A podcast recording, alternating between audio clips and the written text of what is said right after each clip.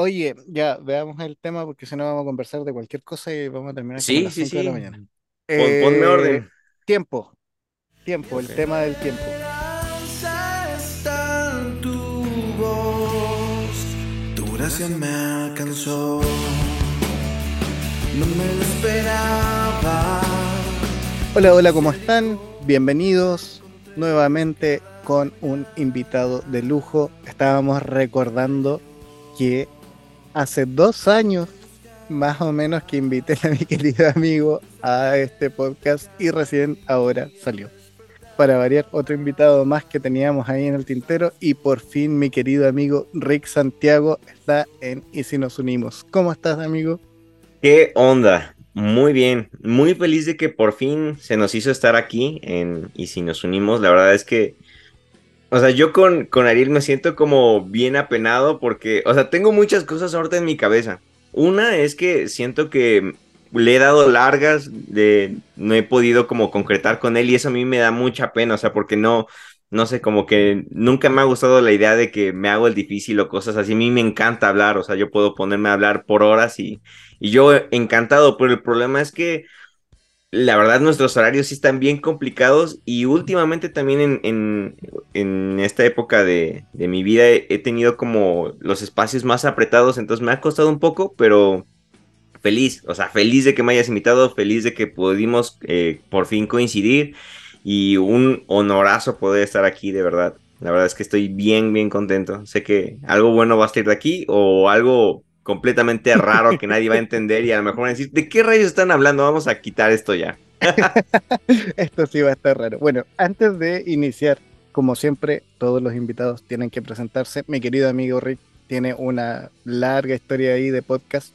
Uno de mis podcasts favoritos también le estaba diciendo de, de hace mucho tiempo, desde antes de empezar con el mío, llamado El Búnker. De ahí conocí un montón de herejes que han estado aquí también, como el querido César Soto, a Lucas. a- a- tuvo un- una buena cantidad de invitados importantes, así que, amigo, cuéntanos, ¿de dónde eres? ¿Qué haces? Hoy día conciencia también. Sí, pues yo vivo en la hermosa y maravillosa ciudad de Puebla de Los Ángeles, en México. Así se llama Puebla de Los Ángeles. Y la verdad es que es una ciudad curiosa. Muchos dicen que se llama Puebla de Los Ángeles porque Los Ángeles son los narcos que cuidan la ciudad. Entonces dicen que esos son Los Ángeles. Y ya de ahí un montón de leyendas y mitos diferentes, más espirituales y religiosos. Pero sí, soy de la ciudad de Puebla, estoy muy, muy a gusto aquí, felizmente casado. Tengo, eh, bueno, yo en sí, yo soy diseñador gráfico, soy un, di- diríamos, soy los, los millennials, soy un entusiasta de la filosofía, pero no soy filósofo, pero me gusta mucho la filosofía, no me considero filósofo de nuevo, pero me gusta mucho. Y eso precisamente es lo que ha como despertado muchas dudas, mucha curiosidad en, en- en temas como, eh, pues, pues sí que, que abarcan la, la filosofía, ¿no? Que de hecho hay quien, quienes dicen que la filosofía lo abarca todo y nada, ¿no? O sea, porque un filósofo puede hablar de todo y de nada a la vez. Entonces, este, yo no soy filósofo, pero me gusta la filosofía. Actualmente se supone que tengo un podcast que se llama El Búnker, y digo se supone porque tiene cinco meses ahí arrumbado, pero arrumbado, arrumbado más no olvidado. Creo que eso es algo que quiero aclarar. O sea, está, me acabo de aprender ese término, me lo acaba de, de- de compartir este Ariel. Eh, está en construcción, está en reparación, no. Sí, en reparación, en remodelación. está en remodelación mi, mi podcast.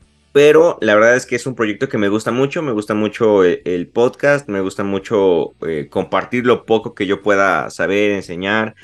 em, y, disfruto mucho, nada más que la verdad, últimamente sí he como batallado en, en la disciplina de grabar, pero no está olvidado mi podcast. Y de mientras, eh, pertenezco ya formalmente en nómina y toda la cosa, eh, patrocinado y pagado por el apóstol Andrés Marín.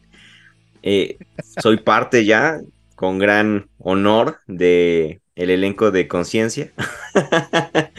La verdad es que e- eso me ha ayudado mucho. La verdad es que ser parte de Conciencia de verdad me ha ayudado mucho porque es como un olla express. O sea, a veces Y es lo mismo que creo que pasa con los predicadores. O sea, consumes tanto contenido, lees tantos libros, escuchas tantos podcasts, audio y todo, que si no tienes una válvula de escape por donde regresar lo que estás como que aprendiendo, explotas y terminas no aprendiendo nada. Entonces, sí necesitaba como que ya algo donde, donde vomitar mis, mis raras ideas. Y conciencia vino como anillo al dedo, entonces estoy feliz ahí formando parte de la familia. Y pues ya aceptando de nuevo este, invitaciones, como ahorita para este podcast, que me siento bien, bien contento de estar. sí, conciencia es ahí, no, hay censura, ahí tenemos la idea de poder hacer catarsis sin problema. Sí. Eso es lo bueno. Oye, amigo, como tú decías, te gusta la filosofía. A mí también me gusta bastante la filosofía. Tuvimos ahí un, hartas conversaciones filosóficas en Clubhouse en su momento. Estuvimos ahí debatiendo en el, en el grupo de podcasters cristianos. Y como te dije cuando te invité, eso fue hace un par de semanas, no podía ser otro invitado para iniciar con este tema. Yo creo que ya toda la gente lo ha visto en el título, pero el tema que queremos conversar hoy día es el tiempo. Y está raro. creo que es, lo mínimo que podemos decir. Temazo. O sea, lo único que yo quiero decir como introducción a este temazo es que yo no entiendo por qué Ariel decidió hablar de este tema y por qué me invitó a mí. Ya se lo dije a él, pero lo digo también en público porque en serio creo que es un tema o sea, a ver, estamos hablando de uno de los temas más tocados y más investigados y más filosofados a lo largo de la historia de la humanidad, ¿no? Y quiénes somos nosotros mortales para, para atrevernos a, tocar este tema tan, tan trascendente, pero pues lo vamos a intentar, entonces vamos a darle y yo estoy emocionado y espero que las, que las personas que nos escuchan no tengan expectativas muy, muy altas de que vamos a sacar acá la ciencia, la física cuántica y vamos a empezar a sacar aquí toda la filosofía de la historia y todo, porque a lo mejor no nos va a dar, pero vamos a hacer nuestro intento, ¿verdad? vamos a hacer lo que se puede. Esa es la idea. De hecho, eh, bueno, voy a contestar tu pregunta en público también como dije, con Rick hemos filosofado mucho, nos hemos dado vueltas ahí en, temas bien complicados, entonces no podía ser otro para, entrar a este tema porque, a ver, esta temporada, insisto, hemos querido hacer pensar a las personas y obviamente ya pensar nosotros, cosa que nos cuesta un poquito, eh, tratar de darle vuelta a temas complejos porque eh, la fe también implica temas complejos. A veces nosotros tratamos de simplificarlas mucho, pero no siempre es simple. Entonces hay temas que chocan, que, se, que se contraponen, que, que de alguna manera nos dan para hacer un millón de preguntas y que muchas veces las omitimos. Entonces una de esas es justamente el tiempo. Un tema filosófico, filosófico e importante. Grandes filósofos han tomado el tema y lo han visto desde distintas perspectivas pero para nosotros hoy día en la modernidad parte quizás de ideas un poquito más contemporáneas, si quisiéramos decir. Por ejemplo, dijimos que íbamos a, partir desde aquí. Y de hecho, un disclaimer es que aquí vamos a partir y no tenemos idea dónde vamos a terminar. vamos a terminar? Sí, claro. aquí nos vamos a lanzar a conversar y todas las opiniones vertidas en este programa, como dicen por ahí, todo en responsabilidad de quienes la emiten y no son más que nuestras propias opiniones medias voladas que podamos tener. Entonces, creo que la opción más simple y más contemporánea que podemos ver de, de, lo que es el tiempo es la idea de Galileo. Galileo creía que simplemente el tiempo era una unidad de medida. Y hasta ahí podría ser algo súper simple. Pero, y ahí vamos a poner el pero y empieza la complicación, apareció y relativizó filosóficamente esta idea un físico que es muy renombrado que es Newton. Newton relativizó el tiempo y de hecho, punto, punto a, a investigar para los que no lo saben, Newton no era solo físico. Newton escribía tratados de teología y de esos tratados se hizo un compendio que se obtiene lo que hoy día conocemos como los tratados físicos de, Newton. Para quienes no lo sepan, pueden ahí googlear y encontrar harta información. Entonces viene Newton y con estos tratados teológicos, pensando en la idea de cómo Dios armó toda esta creación, incluyó el tiempo en esto desde lo, lo inamovible, filosóficamente hablando, en adelante, y lo relativizó. Y nos dio esta idea del tiempo.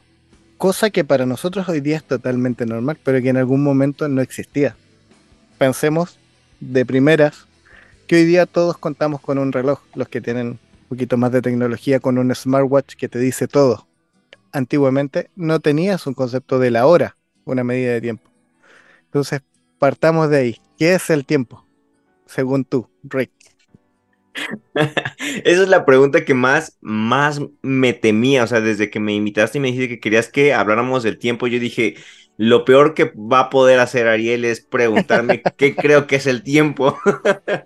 y, y, así como, como esta pregunta es de las preguntas más clásicas y más preguntadas a lo largo de la historia de la humanidad, también no pude no, o sea, no pude no evitarme pensar en una de las respuestas que a lo mejor para quienes estén relacionados con este tema del tiempo puede ser una de las respuestas más cliché, porque es de las más conocidas y es una respuesta que precisamente San Agustín en las confesiones habla y dice más o menos así, lo voy a parafrasear un poco porque no, no tengo ahorita el texto a la mano, pero San Agustín dice, si me preguntas qué es el tiempo, no, más bien dice, si no me preguntas qué es el tiempo, lo sé, pero si me lo preguntas, no lo sé. Y creo que eso es lo que realmente nos pasa, porque al final de cuentas estamos tan acostumbrados, como tú dices, al concepto del tiempo, a la idea del tiempo, que nos interpela ya de forma natural. O sea, lo vemos, vemos el reloj, vemos, este, ya sea en nuestro teléfono, nuestro smartwatch, en relojes análogos, en relojes cucú, con péndulo, como quieras, pero estamos acostumbrados a la idea, al concepto del tiempo. Pero estamos tan normalizados en él que nunca nos hemos preguntado o por lo raro no profundizamos en el concepto del tiempo. Y, y como dice aquí San Agustín, entonces, mientras no me lo preguntes, yo estoy bien. O sea, yo puedo decirte sin problema qué es el tiempo, ¿no? Si no me lo preguntas, porque tengo una noción de ello, porque vivo en el tiempo, ¿no? Tengo un, un lugar en el tiempo. Pero si tú me preguntas qué es el tiempo, no tengo ni idea. O sea, al final de cuentas, ¿cómo podemos saber qué es el tiempo, no? Y, hay un montón de, analogías que, que, de lo que he leído de este tema y de lo que yo me acuerdo y he pensado, es como, por ejemplo, o sea, ¿cómo sabes que el tiempo pasó? O sea, no sabemos qué es el tiempo, pero sabemos en dónde pasó. O sea, por ejemplo, tú puedes ver una casa, puedes ver a tu abuelita, ¿no? Vamos, deja una casa a un lado, puedes ver a tu abuelita, ¿no? Y la ves a ella y sabes que el tiempo pasó por ahí, que el tiempo estuvo ahí, que el tiempo transcurrió. Y en esa palabra transcurrir creo que es en donde principalmente la mayoría de nosotros tenemos el concepto de tiempo, en algo que transcurre, en algo que se mueve, en algo que va hacia adelante. Pero, pero no es la, o bueno, más bien, pero esa idea de tiempo es una idea que tenemos heredada, incluso una idea heredada del cristianismo principalmente, no es una idea heredada de Occidente de un tiempo como algo lineal y, incluso por ejemplo lo podemos ver a lo largo de la vida a lo largo de la Biblia o sea todo el todo el momento se está hablando acerca de lo que se espera, de lo que va a venir, ¿no? Tenemos eh, la apocalíptica, tenemos el apocalipsis, las revelaciones, que al final de cuentas es, hay un punto en el tiempo en el que estamos, pero estamos esperando otro que es cuando todo va a terminar, cuando todo se va a acabar. Y entonces tenemos una concepción del tiempo 100% lineal pero en, corrientes orientales no solamente hay el tiempo lineal, también está el tiempo como algo circular, ¿no? Y eso a mí me, me ahí, desde ahí empezamos a volar cabezas y todo, porque para los que han visto la película de, Arrival, eh, esta película con, con este actor que no me acuerdo cómo se llama, que es el mismo de, de Ojo de Halcón en los Avengers. bueno, es él esa película de Arrival, para los que no la han visto, eh, tienen que verla. O sea, manejan de una forma bien, bien, bien interesante la relación entre lenguaje y tiempo y cómo es que nuestro lenguaje determina nuestro tiempo y nuestro tiempo es determinado por el lenguaje, porque al final de cuentas es por medio del concepto, por medio del habla, que nosotros tenemos una percepción de lo que es y lo que no es, lo que ha de ser y lo que fue. Y entonces en The Arrival mm, meten la idea de que el tiempo no es lineal, sino es circular. Por consecuencia, todo lo que no es lo que va a pasar, sino es lo que está pasando y, y fue, que al final de cuentas también podemos, por ejemplo, rastrear esas ideas en, en, Nietzsche, ¿no? Con su eterno retorno, o sea, como un tiempo de manera circular, como un tiempo cíclico, como algo que no solamente tiene un inicio y un final, sino como un principio que está girando y que al final de cuentas a lo mejor va a llegar al mismo punto. Y, y una de las preguntas que, que, a mí me gusta mucho de un autor que habla acerca del tiempo, que es Carlo Rivelli, igual para quien quiera buscarlo, él, él dice, ¿qué nos impide recordar el futuro? Y ahí te hago a ti esa pregunta, Ariel. ¿Qué nos impide recordar el futuro? O sea, si con los descubrimientos de la física cuántica y que al final de, de cuentas la, las moléculas que están en el futuro están en el pasado y no de una forma lineal en el tiempo, como hemos utilizado el tiempo para medir la ciencia también, ¿qué nos impide recordar el futuro? O sea, suena una pregunta bien fumada, ¿no? Y como de, ah, está ya filosofando de más y eso ni es filosofía y cosas así. Pero Carlos Rivelli, que es un estudioso, un físico, alguien, o sea, alguien educado en estos campos, y él se hace esta pregunta por la validez que tiene con los nuevos descubrimientos que se han hecho, si al final de cuentas el tiempo está en un constante ser y no en un fue en un estar o un va a ser y en un eterno presente, sino un completamente ahora, ¿por qué no podemos recordar el futuro? a ver, ¿por qué no podemos? Yo creo que nosotros, simios ansiosos, vivimos recordando el futuro. Futuros posibles, como el, al más puro estilo del Doctor Strange. Vengo de visitar 40.000 futuros posibles. La diferencia es que él tiene superpoderes y nosotros solo ansiedad. pero, pero sí, o sea, de alguna manera de hecho, eh, cuando estaba dándole vuelta a este tema, eh, que ahí es un tema que no sé si lo vamos a alcanzar a tocar, es Dios dentro del tiempo. Y, y una, de las una de las respuestas filosóficas, teológicas de esa, es que Dios está fuera del tiempo y vive en eterno presente, mientras nosotros lo vivimos lineal. Entonces, claro. eventualmente, si llegásemos a entender o a a la elevación, si quisiéramos decirlo, para, para ya irnos más en, en, la, en, la, idea fumada, eh, a la elevación su, suficiente, podríamos entender un poco este tiempo presente. Pero, pero más allá de eso, si lo pensamos en que nosotros vivimos en esta idea lineal, más allá de que si Dios o no está fuera o dentro de este tiempo eh, que transcurre, nos damos cuenta que el tiempo es fugaz. Nuestro tiempo, uh -huh. nuestro tiempo humano mortal es fugaz, que no nos damos cuenta como este momento ya se nos fue. A veces nosotros pensamos en, en que los momentos son eternos, pero este mismo instante, o sea, llevamos ya 15 minutos conversando y las palabras que pasaron hace 7 minutos atrás ya se fueron. O sea, van a quedar eh, capturadas en el podcast, en el video, que bueno, no va a salir a la luz, pero nosotros nos estamos viendo y de alguna manera va a quedar grabado. Y una parte de lo que quería conversar, por ejemplo, respecto al tiempo, es cómo actualmente, porque antes de alguna manera se trataba de hacer dejando escritos las crónicas, por ejemplo, las crónicas que están en la Biblia son crónicas de reyes que trataban de, de perpetuar en el tiempo la historia, pero nosotros hoy día, con la tecnología y con los avances que tenemos, tratamos de capturar el tiempo.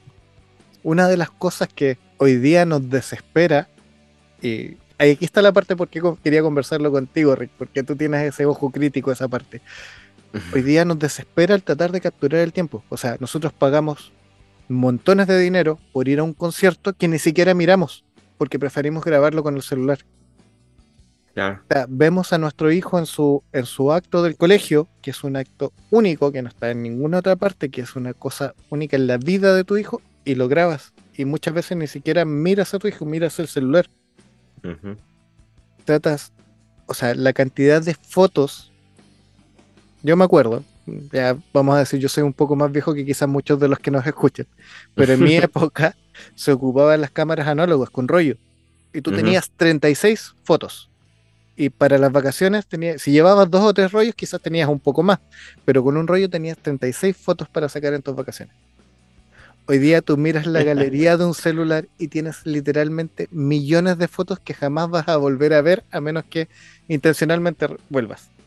Sí, claro. Porque quieres capturar ese momento, ese instante, capturar ese tiempo en esa fotografía para después poder recordarlo y volver a ese momento que fugazmente se te escapó. Sí, sí, sí, sí. Y, y a ver, es que creo que aquí también, o sea, lo que, lo que se me viene a la mente con lo que estás diciendo es que creo que hay dos, dos concepciones del tiempo que me gustaría que pudiéramos meter a la mesa, ¿no? La primera que, que se me ocurre es el tiempo como idea y la segunda es el tiempo como experiencia. Creo yo que el tiempo como idea es la parte teórica, la parte ilustrada, la parte racional que nos gusta, que nos gusta saber, ¿no? Porque al final de cuentas, humanos racionales, que bueno, no somos tan racionales, nos gusta saber, o sea, y de esta herencia que venimos arrastrando de la ilustración, de querer conocer todo, de tener una respuesta para todo, de el no permitirnos el misterio, no permitirnos el no saber algo, creo que nos, nos ha llevado a tener una concepción del tiempo sobre racionalizada con respuestas, que creo yo, y para quienes puedan estar escuchando últimamente lo que he dicho a lo mejor en conciencia o, o, en otros lados o así, estas ideas son las que ahorita tengo más frescas y más fuertes, entonces va a parecer que estoy diciendo lo mismo en todas partes, pero creo yo que justamente ese es el mismo problema que nos está pasando hoy en día con la teología, lo que nos está pasando con Dios. O sea, estamos, no nos hemos dado cuenta que la razón es una herramienta. Y bueno, decir no nos hemos dado cuenta suena bien pretencioso, ¿no? Como, ah, ya descubrió que la razón es una herramienta, ¿no? Oh, grandísimo Rick que lo descubrió. No, no, no. O sea, es algo que se viene diciendo realmente desde siempre. O sea, desde Kant, hijo de la ilustración, en su crítica a la razón pura, Kant dice eso, o sea, que al final de cuentas, la razón tiene límites. La razón no puede llegar a ciertas áreas, a ciertas esferas, porque lo sobrepasan, son sobrehumanas, son suprahumanas, ¿no? Bueno, Kant no va a usar estas palabras, ya estoy yo ahí metiendo de, de las mías, pero Kant te va a decir, o sea, la razón está bien para lo empírico, la razón está bien para lo material, la razón está bien para lo lógico, pero cuando quieres meter la razón al arte, a la belleza, cuando quieres meter la razón a lo teológico, cuando quieres meter la razón a, las experiencias, nunca va a ser suficiente. O sea, siempre te vas a quedar corto porque la razón no da. O sea, nuestra razón no es suficiente. El problema es que avanza la ilustración, llegamos al racionalismo, modernidad, posmodernidad, posverdad, todo esto que tenemos hecho un revoltijo que tenemos de herencias culturales y, y se nos olvidó eso y ahora queremos sobre racionalizar todo y queremos ser eh, completamente um, empíricos en todo lo que tenemos y lo que nos rodea, que no nos, no nos percatamos de que nos estamos perdiendo de lo más importante que es la experiencia. Y es hacia lo que últimamente yo me estoy volcando. O sea, últimamente podría yo decir que siguiendo un poco las huellas de, de Nietzsche, aunque no estoy muy de acuerdo en muchas de, de, las cosas que también él propone y dice en sus, en sus tesis, en sus libros, pero ese vitalismo creo que es real o es necesario. Yo creo que realmente necesitamos empezar a dedicarnos a vivir más que a pensar, aunque nos encanta pensar, o sea, yo soy alguien que le encanta, o sea, me gusta la filosofía, ¿no? Desde ahí podemos saber que a mí me encanta, me encanta divagarme por, por ratos y ratos y estar pensando en qué es el tiempo. o sea, me encanta eso, pero al final de cuentas hay, hay, áreas, hay áreas en las que nuestra mente no da y no va a dar y necesitamos aprender a descansar y decir, hasta aquí llega mi razón, hasta aquí llega mi mente, hasta aquí llega lo humano. Y aquí ahora es área de lo, área, es parte de, de, algo diferente, parte de un área diferente a la que yo no, a la que yo no tengo acceso con la razón, pero tengo acceso con otras herramientas. Tengo acceso con la herramienta de la experiencia, con la herramienta de las sensaciones, con la herramienta de las emociones, con la herramienta de, de la intuición, que incluso también es un punto que Nietzsche, que Nietzsche dice, que la intuición es algo meramente antropológico, o sea, la intuición es algo que, que es del hombre, es algo, bueno, no del hombre hablando como, como género, ¿verdad? Es algo que es del humano. Del humano. Hoy en día hay que cuidar todas esas palabras. El, la intuición es, es algo meramente de, de la humanidad. Y es una herramienta, es una herramienta para conocer, es una herramienta de la nociología. Y entonces, regresando a, esta parte del tiempo y de cómo queremos capturar, ya me fui bien lejos y ya voy a regresar. regresando a esta parte de nuestro afán por capturar el tiempo, creo que es precisamente eso, porque queremos capturarlo porque queremos racionalizarlo. O sea, queremos tener una foto porque una foto nos va a ayudar a recordar racionalmente un evento, una situación, pero se nos está olvidando vivir la otra área, que es la que decía yo al principio de, de, este argumento, de esta idea que estoy planteando, que es el tiempo como experiencia, que creo yo que es lo que necesitamos, que es lo que tú dices, ¿no? O sea, y, apenas me pasó, justamente mencionaste el ejemplo y me cayó como anilla al dedo porque apenas, hace como 15 días más o menos, fue mi aniversario y fuimos, eh, mi esposa y yo, a un concierto. Fuimos a un concierto de, de, una banda que a ella le gusta mucho y fuimos y puedes verlo, o sea, volteas y todas las personas grabando, ¿no? Su canción favorita o todas las canciones, o todo el concierto, ¿no? Y, y las personas paradas, con sus manos tiesas, yo creo ya está entumidas, viendo el teléfono únicamente, sin poder cantar, porque si cantan, pues lo graba el teléfono y su voz se escucha fea, entonces no, no cantan, entonces ni siquiera pueden, se permiten cantar, se permiten disfrutar de eso sin poder ver qué es lo que está pasando alrededor, sentir lo que está en, su ambiente, en su atmósfera. Y, se están perdiendo de lo más importante, que es la experiencia. Y, a mí me pasó que yo volteé a ver eso y yo dije, yo no quiero, yo no quiero perderme esto, o sea, estoy aquí por mi aniversario, estoy aquí con mi esposa, estoy aquí para disfrutar de este concierto, pues lo voy a disfrutar. Y nada más, si llegué a tomar tres, cuatro fotos, fueron muchas, o sea, fueron muy pocas las que me tomé y todas me las tomé no a la banda, me las tomé a mí con mi esposa, ¿no? Porque lo que quiero recordar es ese momento con mi esposa aquí. Ellos, pues yo puedo buscar una foto de ellos en, en internet y la encuentro, ¿no? Y de mejor calidad y más bonita que la que yo pueda tomar. Mejor me tomo una foto con mi esposa en este evento, en este, en este momento. Si grabé este, a lo mucho 10 segundos de una canción, fue mucho y fue porque mi esposa y yo estábamos cantando a, todo pulmón y, y más nos grabé a nosotros que lo que grabé a la banda de nuevo porque digo, pues para grabar a la banda pues mejor los veo en YouTube. Y, y el resto del concierto me dediqué a disfrutarlo. Y, y, de verdad creo que son esas cosas que necesitamos retomar. Necesitamos retomar la experiencia. Y también aquí me gustaría mencionar a, a San Miguel, bueno, no es San Miguel, metí el San porque para mí es un santo, pero no, la verdad es que no está canonizado. Pero bueno, a Miguel de Unamuno. Miguel de Unamuno dice que cuando, cuando se dijo que el hombre es racional, estaba equivocado, que el hombre es sensitivo.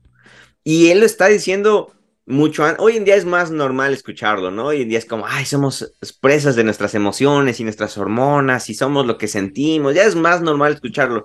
Pero él lo andaba diagnosticando por ahí del 1900, o sea, fue de los pioneros en.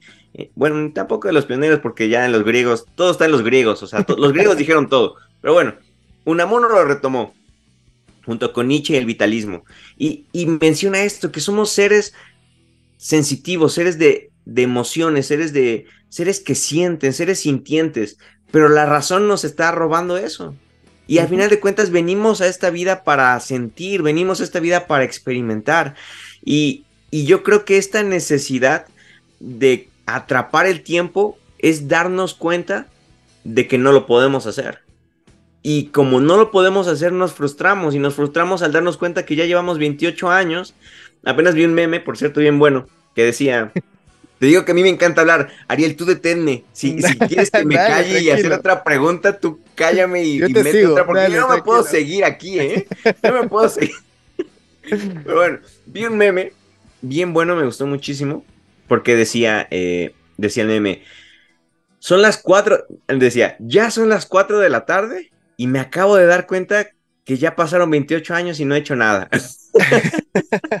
me encantó porque me identifiqué. O sea, cada vez que, se acerca mi cumpleaños o en ciertas temporadas del año que tenemos nuestras crisis existenciales, o al menos a mí me pasa, me pasa eso. Digo, ¿cómo, cómo pasaron 28 años? ¿Cómo no pude atrapar esos, esos meses de, de, de, que no me dolía la rodilla, cómo puedo atrapar esos meses cuando tenía cabello y queremos atraparlos y a lo mejor por eso nuestro afán de las fotos y los videos, porque nos aferramos a algo que ya no está, uh -huh. algo que no está, pero en nuestro afán por regresar a lo que no tenemos, a lo que ya perdimos, nos perdemos lo que tenemos.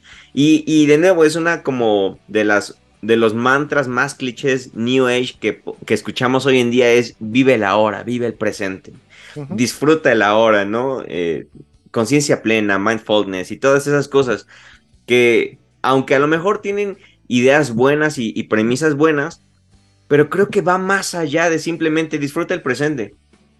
Creo que es algo que no solamente se disfruta como, ah, voy a disfrutar el presente. Ah, ya estoy disfrutando del presente.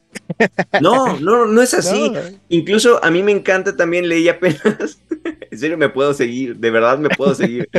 apenas leí que, que, lo, que ciertas personas chinas o coreanas, no me acuerdo, creo que digamos chinas, algún asiático, que los chinos cuando van a disfrutar el momento, tienen que programarse el momento en el que van a dedicarse a disfrutar el momento para que cuando termine de, de, ese lapso de tiempo en el que según van a disfrutar el momento, ahora sí empiecen a disfrutar el momento. No sé si me explico. sí. A mí me encantó eso, porque sí es cierto. O sea, no sé si te ha pasado que, por ejemplo, yo, tenemos esa idea de Instagram de que cuando te tomas un café, tienes que estar en una, en una tarde lluviosa, con un pan, con un buen libro.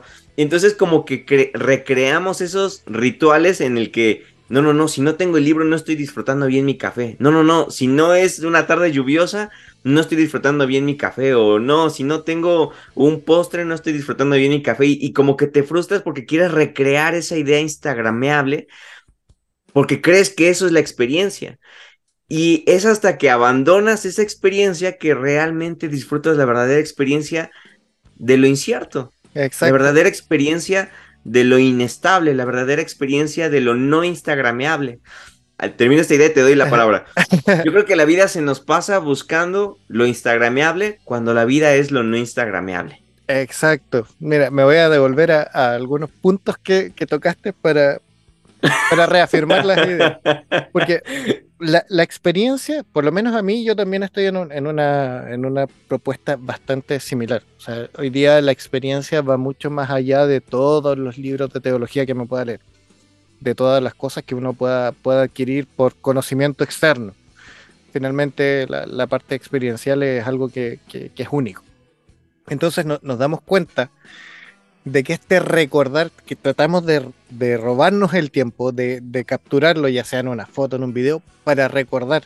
La palabra recordar significa volver a traer al corazón, volver a sentir lo que hubo en ese momento. De ahí viene, de ahí viene el, la, la, etimología de recordar. Pero, dentro de todo esto que, que, querías que te detuviera, pero no te quise detener. no, cuando seas tú deténme, ¿eh? Sin hay, problema. hay un punto que es cuando tratamos de capturar este tiempo, no lo vivimos. Entonces capturamos algo de lo cual no tenemos la experiencia para volver a recordar, para volver a traer eso al corazón, porque no está. ¿Me explico? Entonces nos perdemos okay. de mucho. Hay algo en la modernidad actual que es tratar de capturar y como tú decías, hacer instagramiables eh, momentos pero que no son parte de nuestra experiencia de vida. O sea, si uh -huh. yo me di cuenta, por ejemplo, eh, esto es personal, que usaba mi Facebook como un álbum de fotos para poder ir atrás. Ok. Pero al final, después dejé de hacerlo porque una lo hacía público, bueno, cuando, cuando uno empieza a hacer podcast y estas cosas se hace un poquito más público, no, no vamos a decir que somos famosos porque no lo somos, pero sí se hace un poquito más público y, y obviamente uno no Nos gusta creer, nos gusta creer, nuestro ego de podcaster nos gusta creer que somos, que somos claro. públicos. eh, pero en, en, ese sentido dejé de hacerlo. pero ocupé otras herramientas, como por ejemplo la, la nube y, y, todos estos respaldos donde se puede hacer lo mismo. Pero me di cuenta que sí, que estaba tratando de hacerlos bonitos en torno a Facebook o a Instagram y, me perdía. Pero también llegaba el momento en que miras para atrás, miras esas fotos y también va un punto que, que tocaste hace, hace un rato, la desesperación de sentir que se nos va el tiempo y que no conseguimos cosas. Han ya son las 4 de la tarde y han pasado 28 años y no he hecho nada. O sea, la ansiedad del pasado y del futuro, porque hay una frase muy común en las redes sociales que es, la ansiedad es el, exceso de futuro y la depresión es un exceso de pasado. No sé si están así, en realidad es mucho más complejo que eso. Sí. Pero también hay que ver que hay una ansiedad hacia el pasado. O sea, como estamos en un podcast que decimos que somos cristianos, eh, vamos a tomar ejemplos cristianos donde hay chicas en la iglesia esperando porque el, Dios les mande su, su idóneo y tienen 28, 30 años y piensan que se les fue el tren, que se les uh -huh. fue la vida. Personas como yo que se divorcian y piensan que se les acabó la vida porque se divorcian y nunca más van a encontrar una pareja. Cosas que tú miras hacia atrás y dices, ha pasado tanto tiempo y ese tiempo, que es de lo que estamos hablando, se me escapó entre los dedos como, como agua, como arena, y no he hecho nada. Uh -huh. Claro, eso es una percepción que podríamos discutir. Sí, claro.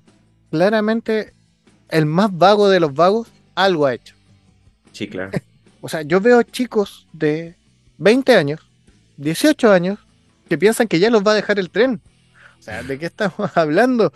La desesperación y lo instantáneo de Instagram, de las redes sociales, el acceso a la información, nos acelera el tiempo.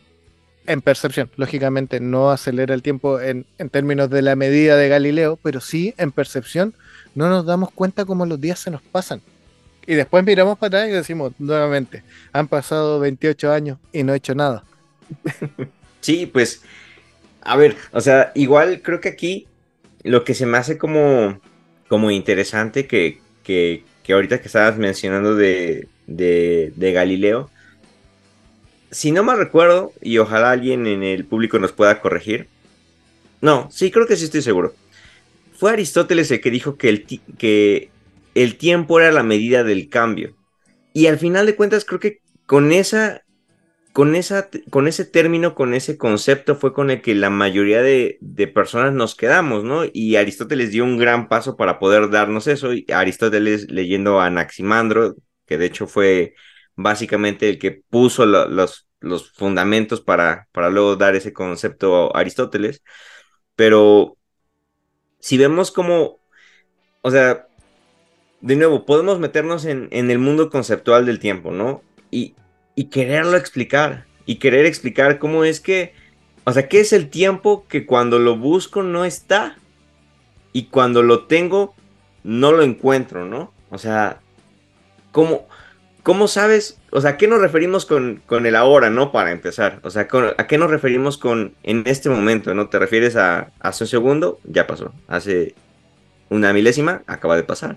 Entonces, ¿qué, qué es realmente el ahora, no? ¿Qué es realmente el, el, el, el, en este momento? ¿O a qué nos referimos con ese tipo de, de, conceptos? No es más que la forma en la cual nos ayuda a orientar nuestro, nuestra humanidad, nuestra materia dentro del espacio-tiempo. Que incluso después Einstein, si no mal recuerdo, es el que, el que um, demuestra cuando empieza a pensar en por qué, por qué el Sol y, y la Tierra se, se atraen, si, si, no hay nada que los une y esas cosas, y empieza a, a crear la, mm, la teoría, el, el, concepto de que la materia empuja a su alrededor el tiempo. Por ejemplo, cuando agarramos un, un vaso con agua y metemos una pelotita, la pelotita no está en el agua, la pelotita está el agua está rodeando la pelotita, ¿no? La está empujando. Y lo mismo hacemos con el tiempo. Y, y ahí se me hizo algo interesante cuando, cuando estaba leyendo estas, estas ondas, porque yo no sabía que, por ejemplo, a mayor altura o a mayor distancia desde el núcleo de la Tierra, el tiempo pasa más lento. Uh -huh. O sea, incluso, o sea, en términos mini, mini, mini, mini, mini, mini, mini temporales, tu cabeza básicamente es más joven que tus pies. O sea, o sea, sí, suena, un chiste, pero es real. O sea, porque a mayor distancia separados del núcleo de la Tierra, el tiempo, el tiempo, porque la Tierra empuja el tiempo, cambia. O sea, y hay relojes que tú puedes comprar en, en Amazon que te miden ese tipo de diferencias entre cómo una persona que está en la montaña vivió diferente a lo que vivió alguien que está aquí en la Tierra, ¿no? Y ahí es donde entra toda la parte del relativismo del tiempo. Pero a lo que quería llegar con todo esto es que si al final de cuentas el tiempo se mide diferente en diferentes lugares de la Tierra, ¿cómo es que nosotros podemos extrapolar eso hacia Dios? O sea, si aquí en la Tierra en, términos humanos, en términos antropocéntricos, el tiempo mismo no nos respeta a como nosotros creemos entenderlo, ¿cómo nos atrevemos a extrapolarlo hacia lo eterno? O sea, para empezar, ¿qué es eternidad? O sea, no podemos ni siquiera, o sea, no cabe ni siquiera en nuestra cabeza lo que es la eternidad porque es algo que nos supera, ¿no? Y lo que decía hace rato, o sea, es, es un misterio, el tiempo es un misterio. O sea, la conciencia, el tiempo, Dios son un misterio. Dios igual, igual de misterio. Pero, ¿por qué también, y ahí es donde entra de nuevo la parte de la experiencia, ¿por qué también dentro del cristianismo algunas esferas, no todas, se afanan tanto por, por la eternidad, sacrificando el presente, sacrificando lo terrenal que incluso si lo podemos también aplicar, ahora que veo una analogía análogamente, es lo mismo con las fotos y lo que decíamos de los videos. Al final de cuentas estamos buscando una eternidad. Porque el, tiempo se nos está yendo y lo mismo aplica hacia nuestras creencias teológicas, hacia nuestras creencias metafísicas. Queremos que haya un lugar donde el tiempo no nos corrompa más, donde el tiempo no nos robe lo que más amamos. Para aquellos que hemos perdido algún familiar o, hemos perdido o atravesado momentos difíciles, lo que menos queremos es, es ya no estar. Y, de nuevo, citando a un amuno, yo no quiero, yo no quiero no estar. Lo que yo quiero, y esto va a sonar algo hereje, pero me encanta como lo dice Unamuno, dice, yo quiero ser Dios, porque quiero estar en todas partes y en ninguna al mismo tiempo. Y por eso es que quien cree en Dios le crea, creándole siendo creado por él. Ah, es... No, a mí me encanta. Porque al final de cuentas lo que evidencia todo esto, nuestro deseo de instagramear algo, tener fotos, grabar videos, tener memorias, buscar una eternidad, un paraíso donde no corre el tiempo, lo único que evidencia es nuestro deseo de perpetuidad como humanidad. nuestro deseo de per Exactamente, sí. Y ni siquiera a lo mejor de descendencia, sino de yo mismo, porque, y también lo dice Unamuno, yo no, yo no quiero ser alguien más. Y él dice, yo, yo no entiendo a las personas que sufren, él lo dice, me, me encanta, dice, yo no entiendo a las personas que sufren de envidia, porque estaría deseando ser alguien más. Lo que yo deseo es ser yo y ser él al mismo tiempo, porque yo quiero ser todo, porque quiero experimentarlo todo, quiero conocerlo todo, quiero vivirlo todo a través de todo.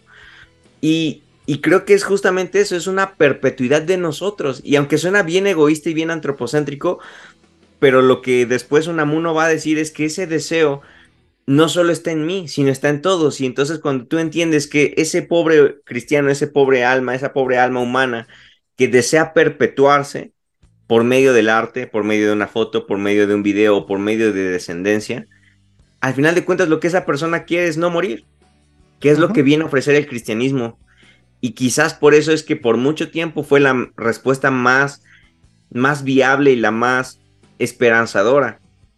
El que alguien venga a decirte, hey, tranquilo, aunque mueras vas a estar. Va a haber algo después. Porque lo que no queremos es morir. Porque ¿quién quiere dejar de vivir? ¿Quién quiere dejar de experimentar? Y obviamente haciendo a un lado las personas que, sufren de depresión, que sufren de, de, crisis existenciales con tendencias suicidas y todo eso, ¿verdad?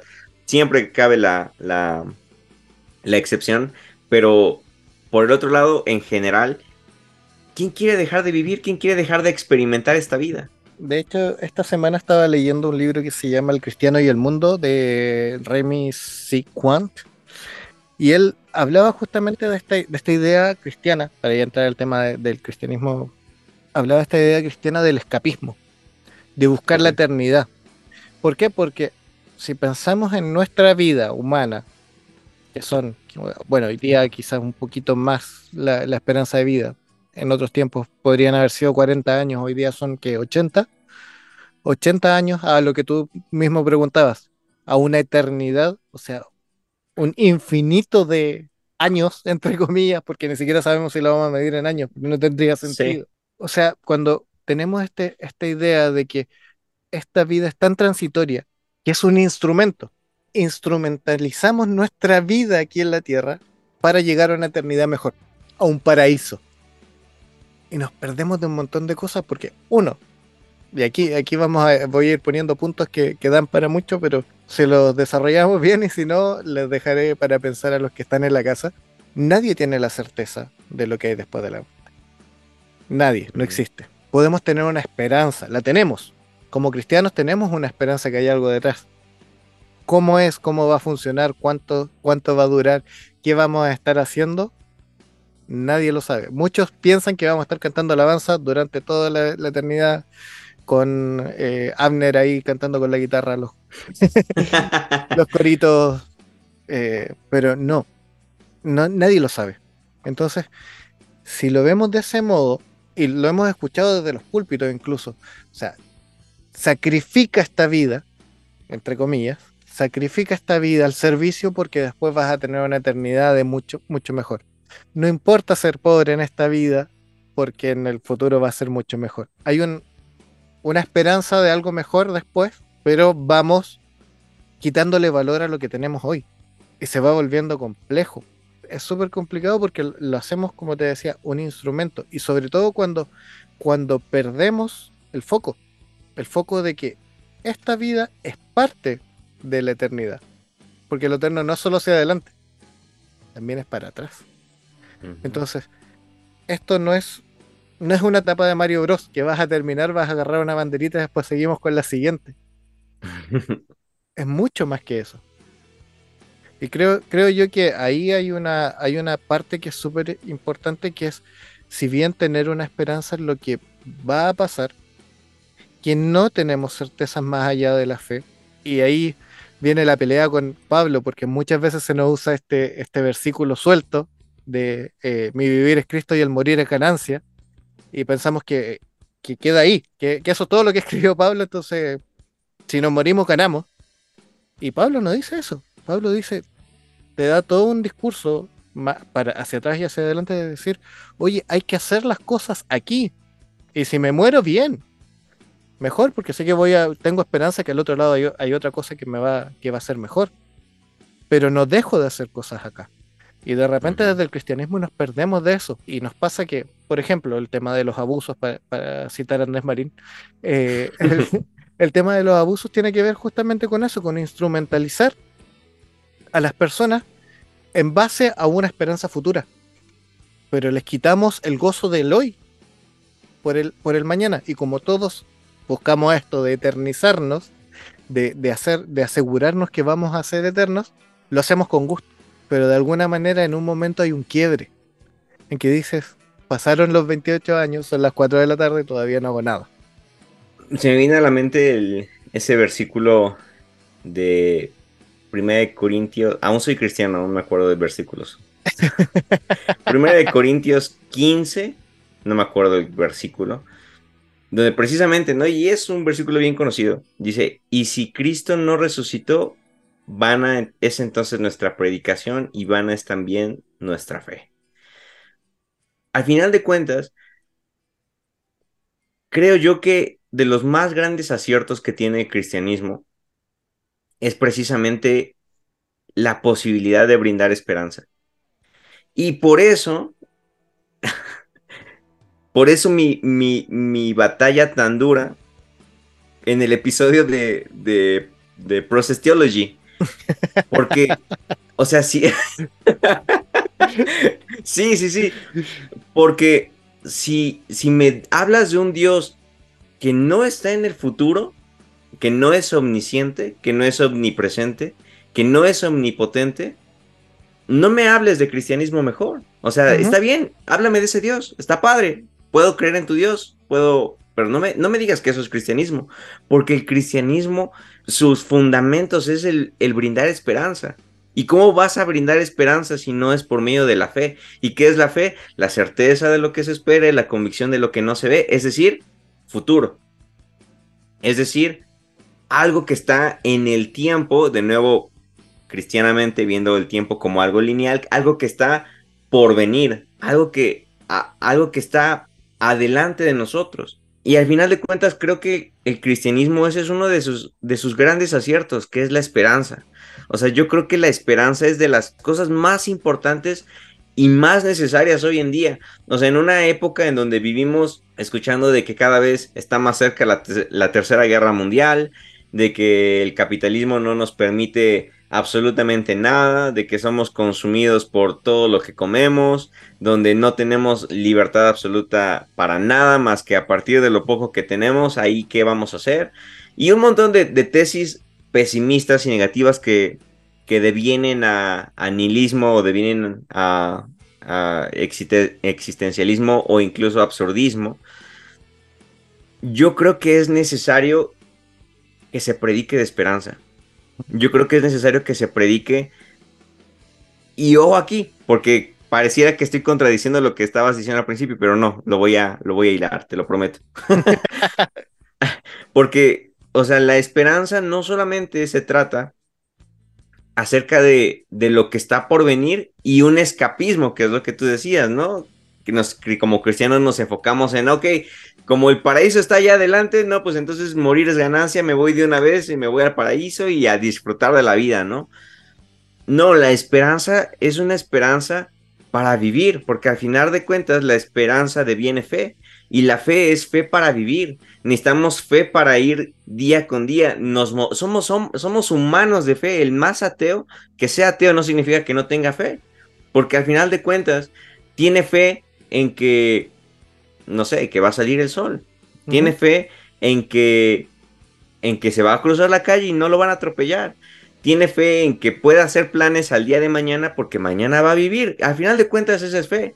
Y esa fe, si no tiene un fundamento como la esperanza, es una fe que puede destrozarse y por eso creo que nuestra generación es de las generaciones con más problemas Ah, bueno, no a lo mejor con más problemas, ¿verdad? Cada generación tuvo los suyos, pero lo estamos visibilizando más, que somos una generación que se está haciendo consciente cada vez más de la salud mental.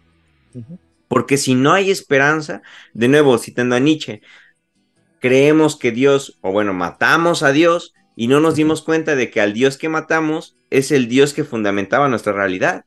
Entonces nos dimos un disparo en el pie. Nos dimos un disparo en el pie y empezamos a vivir a sufrir de existencialismo, empezamos a sufrir de nihilismo, empezamos a sufrir de un montón de cosas, porque ya no hay esperanza, ya no hay quien me prometa a mí algo que me va a dar una, pues sí, una expectativa de algo positivo en el futuro, algo positivo que me va a hacer disfrutar mi presente, porque al final de cuentas, de nuevo, retomando esta parte de la experiencia, que creo que es lo que hace falta en el cristianismo también, es la fe en el futuro me hace vivir el presente. Es porque tengo fe en que algo va a pasar, es que quiero ver cambios aquí. Porque tengo fe en que algo, en que algo va a mejorar, yo voy a hacer algo para llegar allá. Porque tengo fe en que hay una eternidad, yo quiero experimentar lo más que pueda aquí. No sé si me estoy explicando haciendo bolas, pero por eso yo creo que sí, que sí es importante eso y, creo que también es, es, un acierto de ese versículo, ¿no? O sea, al final de cuentas, si, si Jesús no resucitó, van a nuestra fe.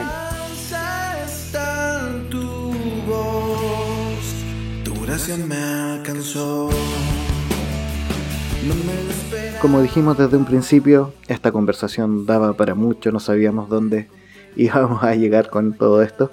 Así es que era imposible que no se nos fuera el tiempo como agua entre los dedos. Eso ya estaba casi predispuesto. Pero como siempre lo hacemos, vamos a cortar el episodio en dos para que eh, sea más cómodo para aquellos que no les gusta escuchar podcasts o grabaciones tan largas. Así es que hoy mismo va a estar disponible la parte 2. Le damos las gracias a David Mardones por la música que escuchan de fondo y nos escuchamos en la segunda parte. Se hace con amor. Chau chau.